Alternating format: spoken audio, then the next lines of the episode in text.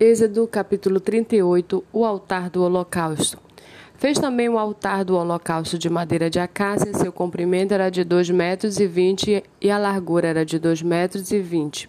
O altar era quadrado, a altura era de um metro e trinta. Nos quatro cantos colocou quatro chifres, os quais formavam uma só peça com o altar, e o revestiu de bronze. Fez também todos os utensílios do altar, recipientes para recolher as cinzas, pás, bacias, garfos e braseiros.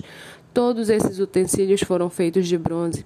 Fez também para o altar uma grelha de bronze em forma de rede, do rebordo do altar para baixo, ao qual chegava até o meio do altar, fundiu quatro argolas para os quatro cantos da grelha de bronze, para que nelas fossem passados os cabos. Fez também os cabos de madeira de acácia revestidos de bronze, passou os cabos pelas argolas de um lado e de um e de outro lado do altar para ser levado oco de tábuas o fez. Fez também a bacia de bronze com o seu suporte de bronze dos espelhos das mulheres que se reuniam para ministrar à porta da tenda do encontro.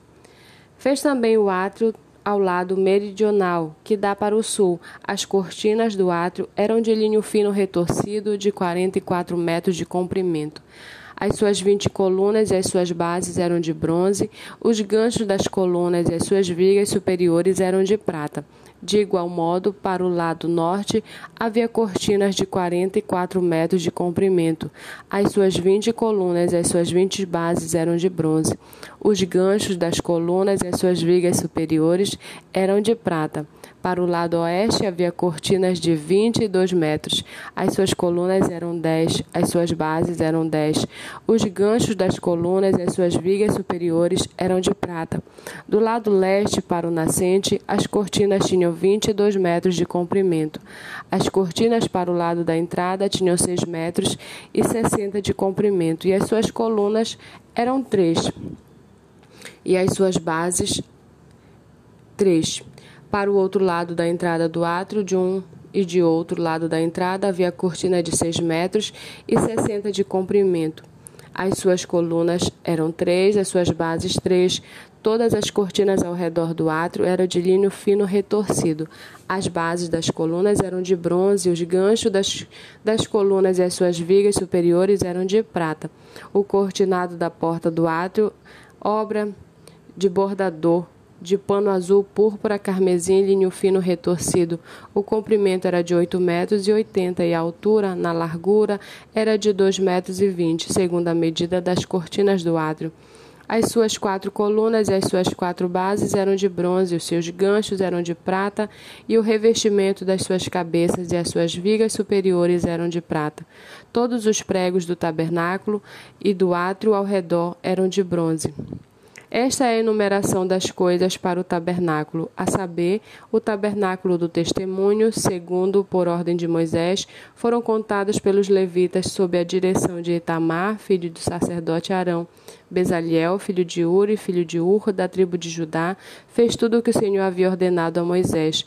Com ele estava Oliabe, filho de Aizamaque, da tribo de Dan, mestres de obra desenhista e bordador em pano azul, púrpura, carmesim e linho fino todo o ouro empregado na obra, em toda a obra do santuário, a saber, o ouro da oferta, foram mil quilos, segundo o peso padrão do santuário.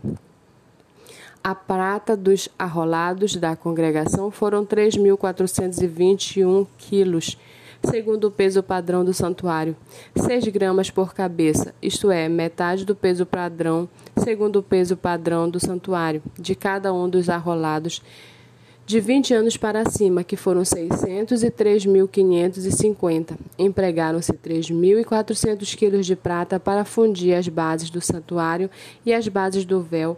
Para as 100 bases, 3.400 quilos, 34 quilos para cada base. Dos 21 quilos de prata restam, restaram, fez os colchetes das colunas e cobriu as suas cabeças e lhe fez as vigas superiores. O bronze da oferta foram 2.400 quilos. Dele fez as bases da porta da tenda do encontro, o altar de bronze, a sua grelha de bronze, todos os utensílios do altar, as bases do átrio ao redor, as bases da porta do átrio, todas as estacas do tabernáculo e todas as estacas do átrio ao redor.